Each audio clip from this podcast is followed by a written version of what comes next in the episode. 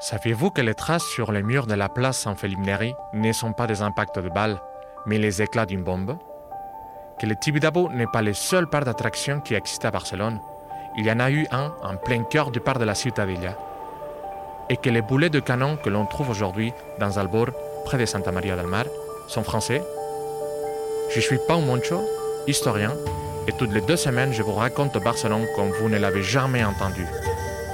Rendez-vous les dimanches 3 octobre pour écouter la première de mes mille et une histoires de Barcelone. Les mille et une histoires de Barcelone, un podcast Equinox Radio.